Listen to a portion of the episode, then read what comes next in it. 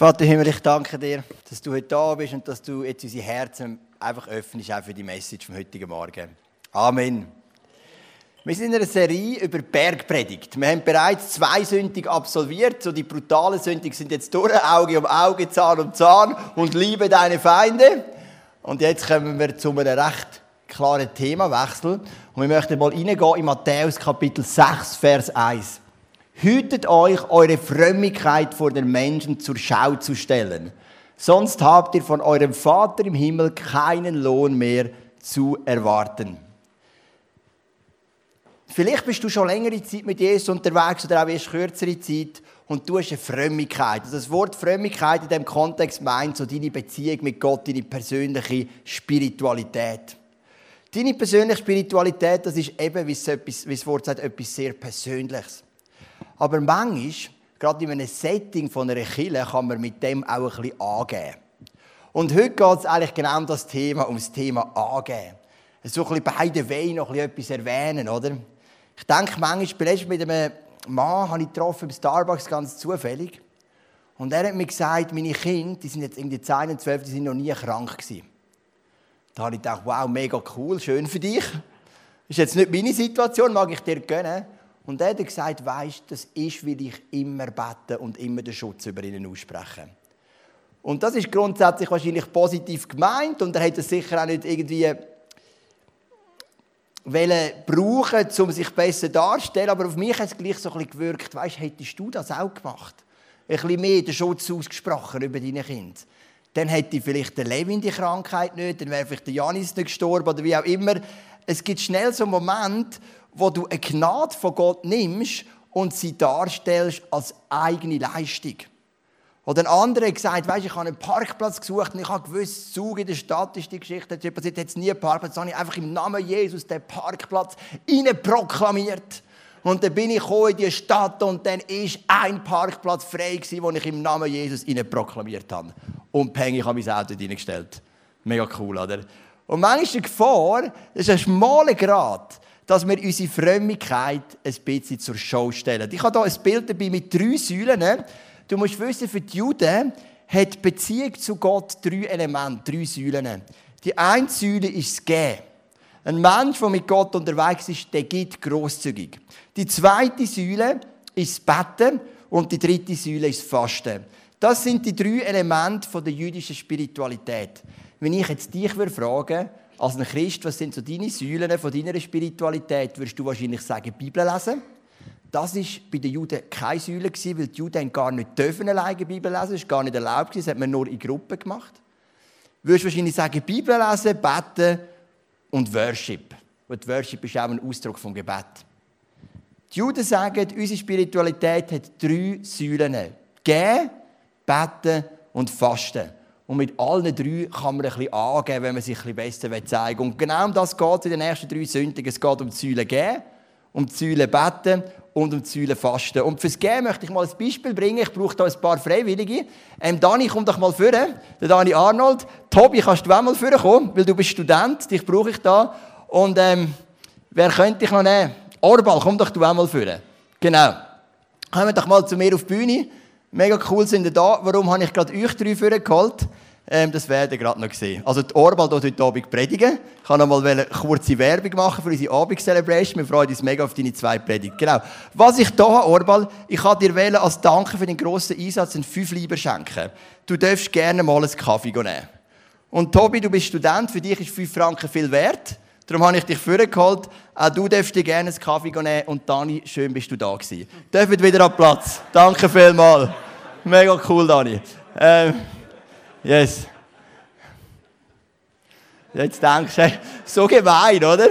So gemein. Was ist jetzt mit dem Dani? Was hat er jetzt bosget, dass ich ihn so bloßstelle? Aber jetzt sage ich dir etwas. Vor der Celebration, was niemand gesehen hat, habe ich am Dani ein Zehnernötchen in die Hand gedrückt. Das habt ihr noch nicht wahrgenommen.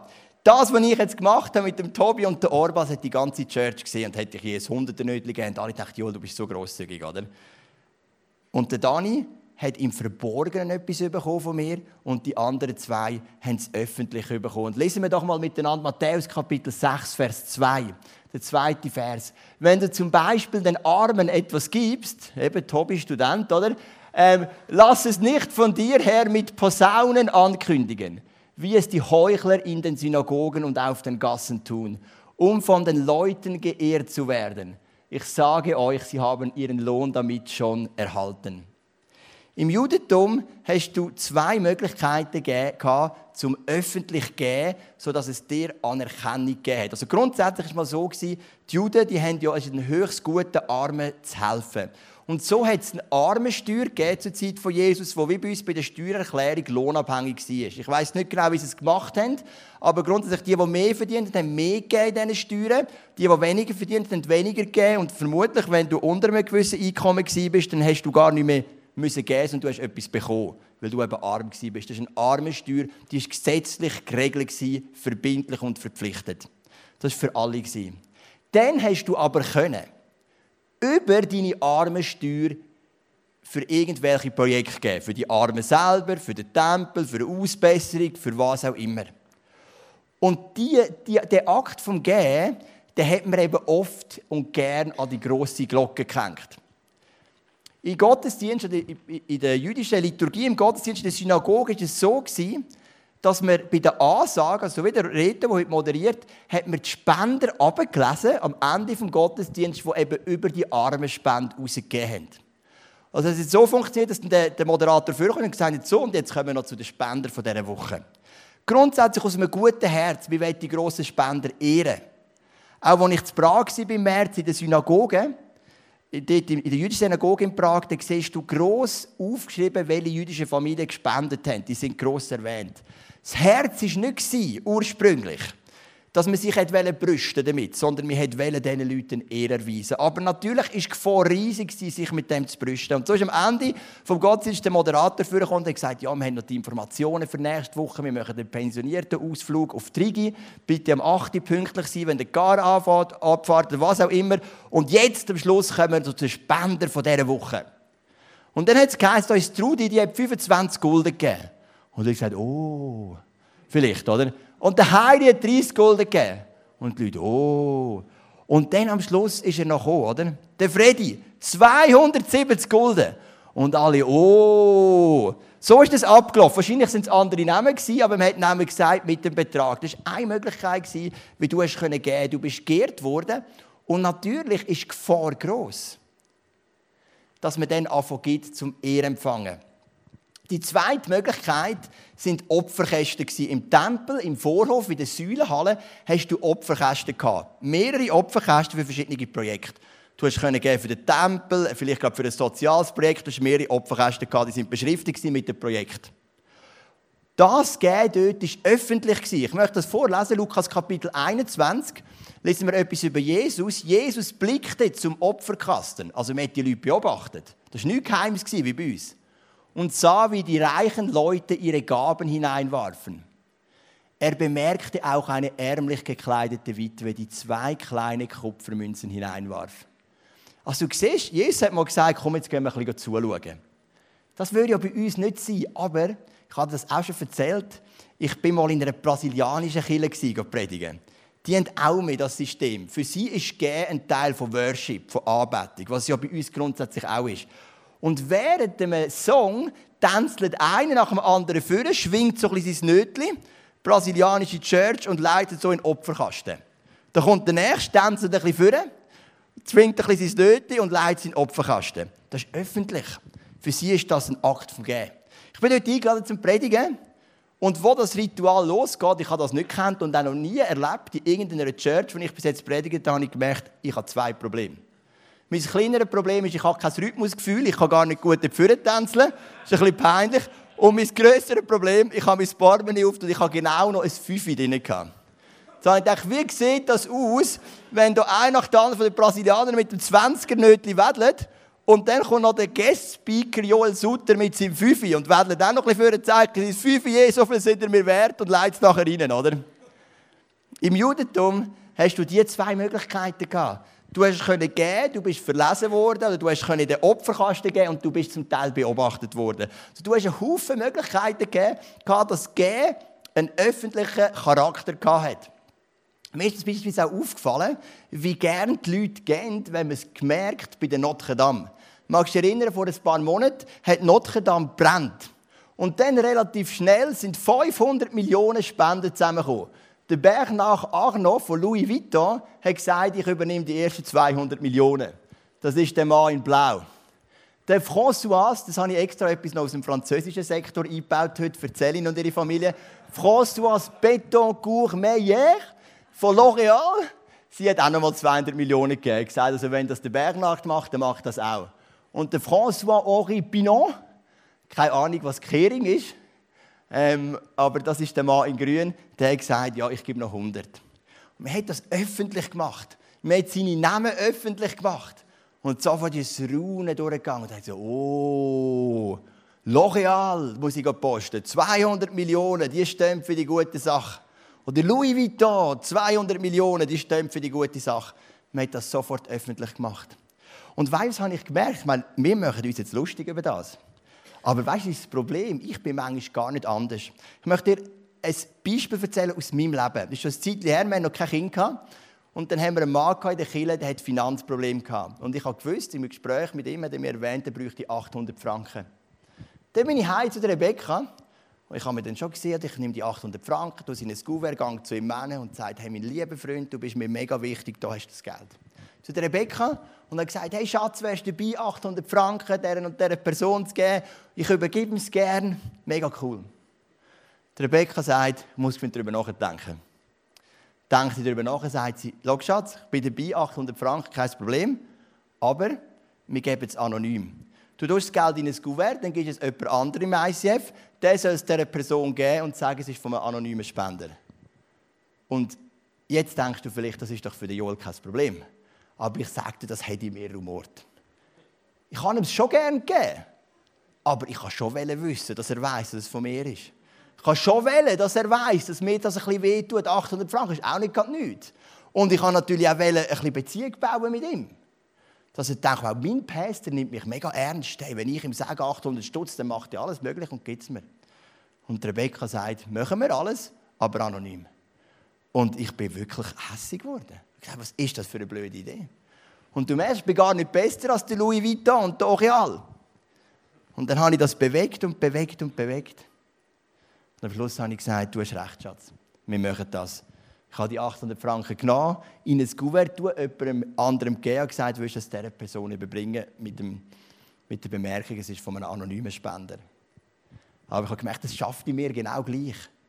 Und dann heißt in Matthäus Kapitel 6, Vers 3, wenn du den Armen etwas gibst, soll deine linke Hand nicht wissen, was die rechte tut. Jesus geht in diesen drei Abschnitten über das Gehen, über das Beten und über das Fasten immer darauf aus, was du machst, hängst nicht an die grosse Glocke. Weil der Lohn kommt von Gott und er schaut ins Verborgene. Und dann heißt es in Matthäus 6, Vers 4, was du gibst, soll verborgen bleiben. Dann wird der Vater, der ins Verborgene sieht, dich belohnen. Du merkst das Wort verborgen, das ist da zweimal unterstrichen. Das Wort kommt dann auch im nächsten Abschnitt vor. Im nächsten Abschnitt geht es ums Gebet. Ich mache eine kleine Vorschau, Matthäus 6, Vers 6. Wenn du beten willst, geh in dein Zimmer, schließ die Tür und dann bete zu deinem Vater, der auch im Verborgenen gegenwärtig ist. Und dein Vater, der ins Verborgene sieht, wird dich belohnen. Ich bin ein extrovertierter Mensch, ich habe das Wort verborgen nicht so gern.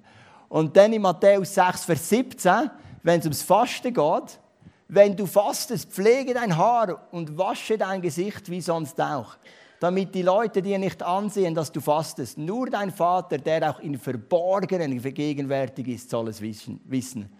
Dann wird dein Vater, der ins Verborgene sieht, dich belohnen. Es wird da ganz oft das Wort verborgen wiederholt. Verborgen ist das griechische Wort Kryptos. Das heißt Keim. Du und ich, wir alle, wir haben zwei Arten von Welten. Ich möchte das hier aufzeichnen. Nehmen wir mal an, das ist so die Weltkugel.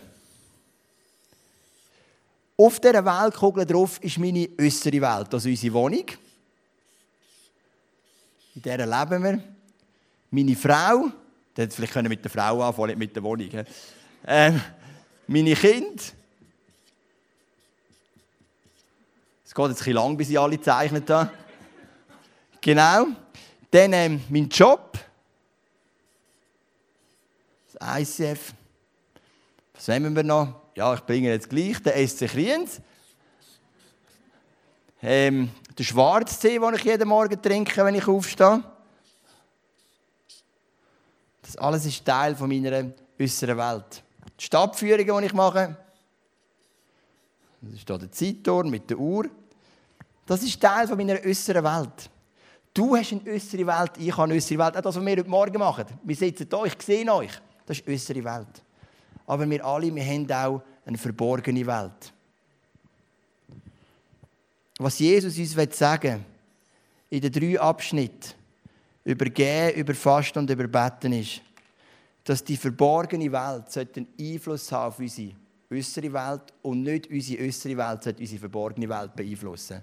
Der Einfluss läuft eben oft verkehrt.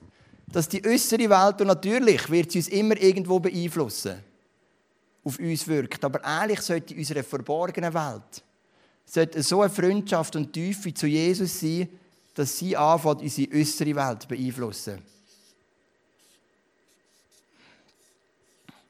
Darum sagt Jesus, mein Vater, der schaut ins Verborgene. Er schaut in die Tiefe von deinem Herz. Ist so schnell versucht, sein Verborgene gegen rauszudrüllen. Ich meine, Fasten ist auch schon ein gutes Thema. Ich meine, ich faste auch etwa die. Und mir zeigt es, oder ich bin halt so, also vielleicht bist du nicht so, aber ich, manchmal dann komme ich schon ins Office am Montagmorgen, vielleicht dritten, vierten Tag am Fasten. Und ich, Joel, du siehst ein bisschen schwach aus. Ja, ich bin ein bisschen am Fasten, weißt Also ich bin manchmal ein bisschen so, ich gebe gerne ein bisschen an. Ich habe noch gerne Anerkennung und dass die Leute denken, oh, unser Päster, der fastet. Gut, mir sieht man es ja auch an. Aber äh, wäre jetzt nicht nur von dem her, oder? Oder beten. So schnell gibt man ein bisschen an. Und im Judentum ist die Kultur so stark von ich gebe an.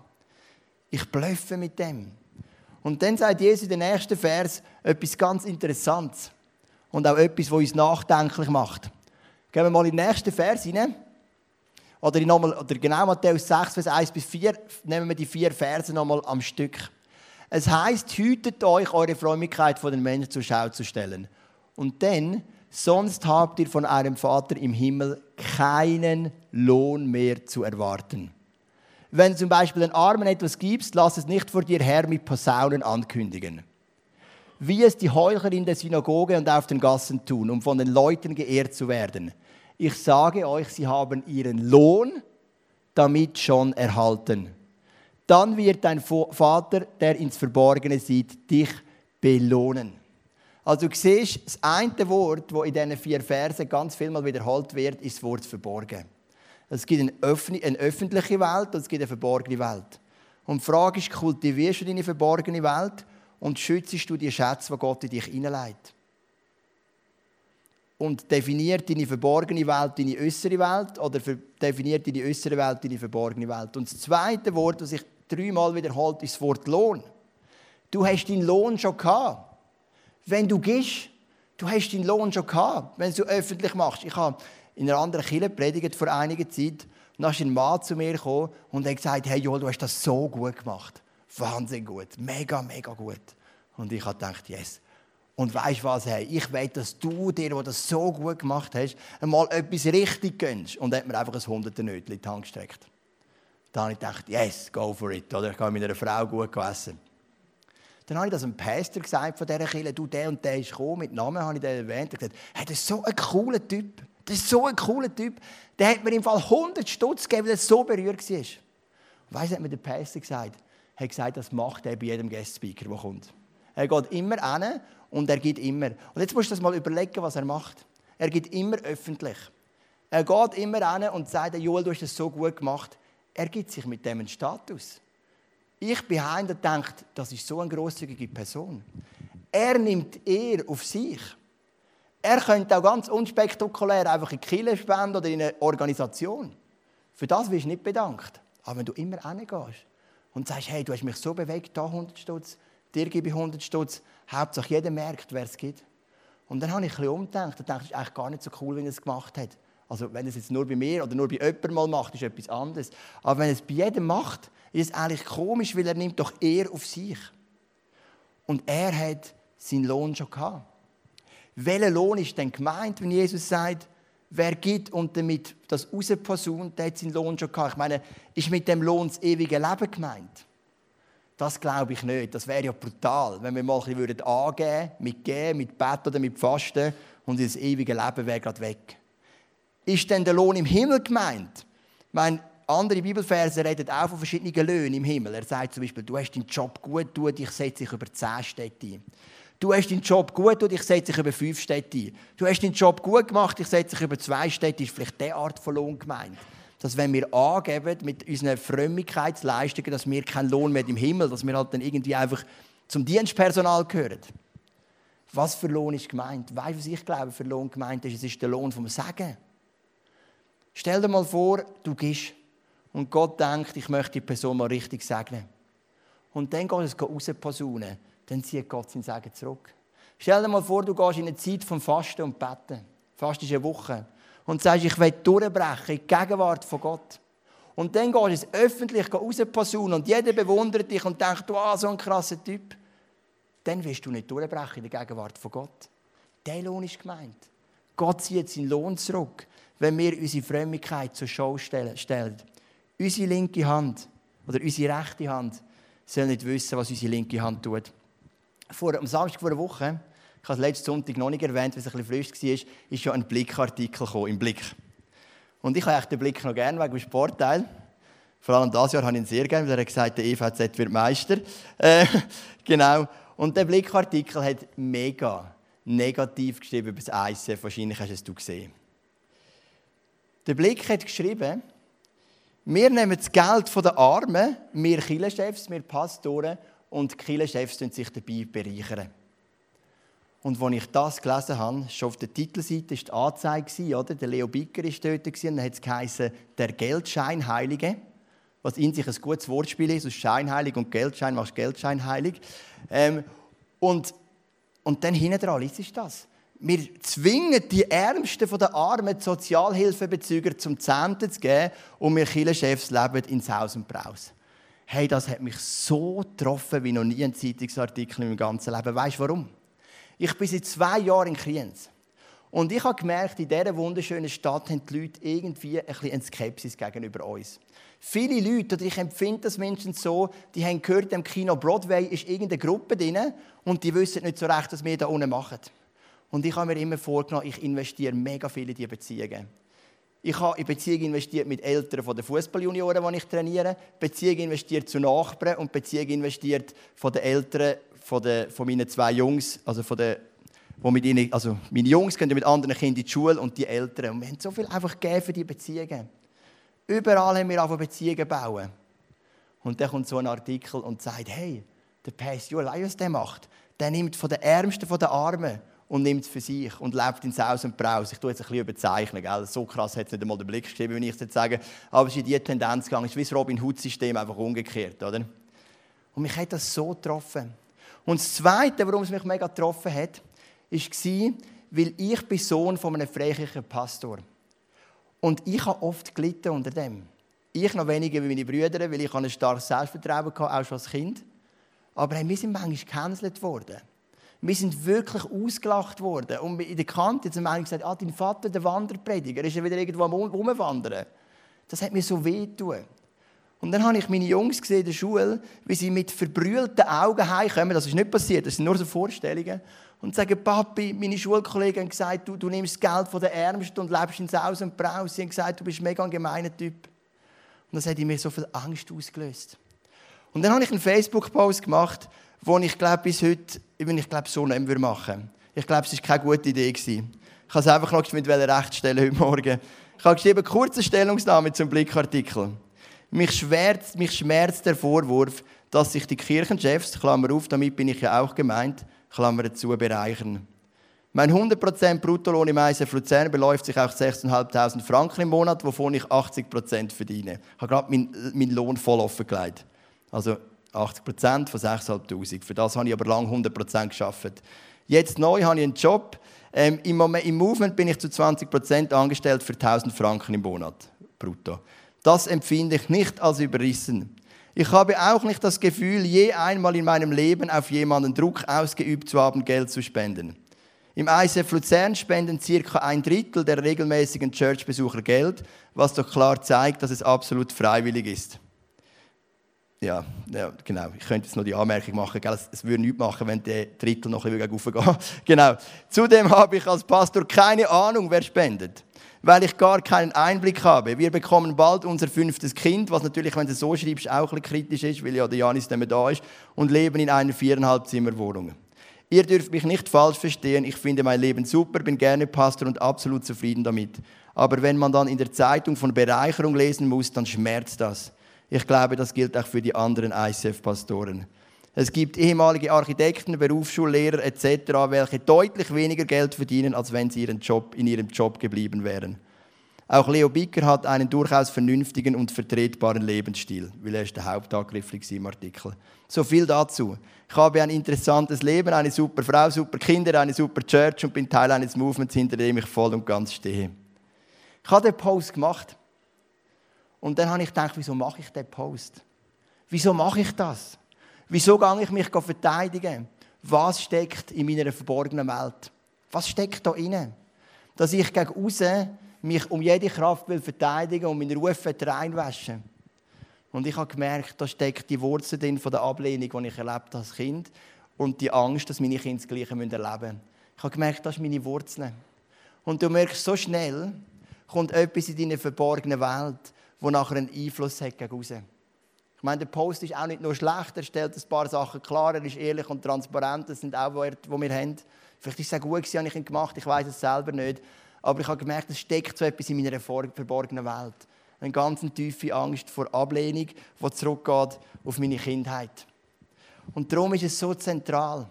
Und auf das wird Jesus eingehen in diesen vier Versen, Matthäus 6, Vers 1 bis 4, dass wir unsere verborgene Welt pflegen dass wir uns Zeit nehmen für Jesus, dass wir uns Zeit nehmen, unsere Prozesse zu reflektieren, dass wir uns Zeit nehmen für Austausch, zum Beispiel gerade im Kreis von einer Small Group oder von einer Seelsorge, damit eben unsere verborgene Welt unsere äußere Welt bestimmt und nicht unsere äußere Welt unsere verborgene Welt bestimmt, obwohl eine gewisse Wechselwirkung wird es immer geben. Ich glaube, dass Jesus heute da ist und deine verborgene Welt anrühren Wir haben gesagt, im Berg der Bergpredigt geht es immer um dein Herz.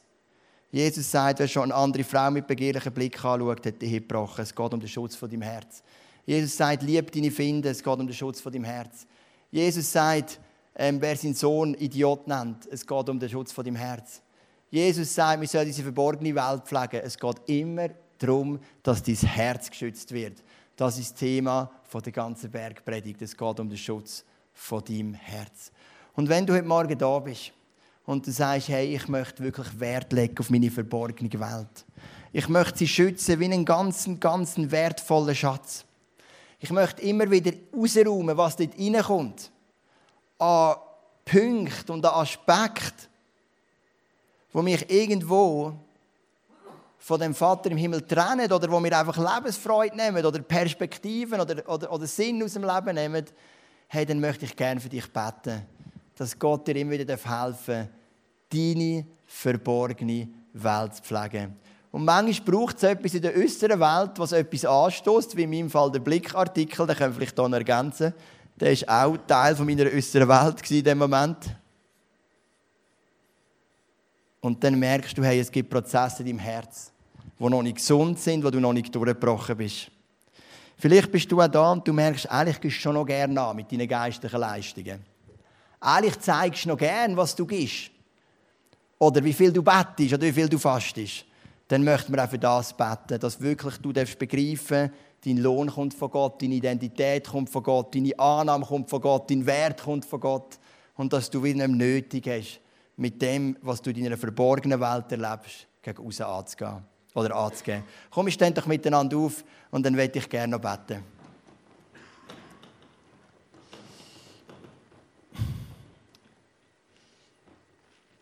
Vater im Himmel, du hast ja alles geschaffen. Das ist unser Glaube. Du hast die äußere Welt geschaffen. Wir lesen das am Anfang der Bibel im Schöpfungsbericht. Und du hast uns aber allen auch ein Herz gegeben, eine Seele gegeben, einen Geist gegeben. Du hast uns auch eine innere Welt geschaffen. Und in diesem Abschnitt geht es um die Beziehung zwischen innerer Welt und äußerer Welt.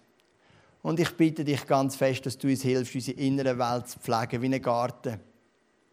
Ein Garten, der blühen darf, der ähm, pflanzt sein, wo das Unkraut immer wieder rausgerührt wird. Dass unsere innere Welt so ein wunderschöner Garten sein Wo aus unserer inneren Welt, unserer verborgenen Welt, ein Schatz aus die äußere Welt rauskommen, wo einfach unser Leben mega lebenswert macht und wo uns würdig macht, als ein Jünger Jesu zu leben. Danke dir, dass du unsere innere Welt beschützt. Und Jesus, ich bitte dich, dass du jetzt auch durch die Reihe gehst heute Morgen. Prüf du unser Herz. Ich habe durch den Blickartikel wieder gemerkt, wie einfach noch so eine Wurzel von Ablehnung oder vor Angst vor Ablehnung, weil wir vielleicht für den Glauben an Jesus auch ab und zu auf den Deckel bekommen, wie tief eigentlich die Wurzel noch ist. Und ich bin froh, ist es rausgekommen. Und Jesus, du siehst, unsere innere Welt, das sind so oft so Prozesse, die wir durchgehen. Und ich bitte dich, dass du uns hilfst, immer wieder anzuschauen, mit dem Geist Gottes zusammen, die rauszuräumen und dann frei zu sein. Und einen inneren Garten, eine innere Welt, eine verborgene Welt zu pflegen, wo einfach deine Herrlichkeit so richtig durchdringen darf. In deinem Namen. Amen.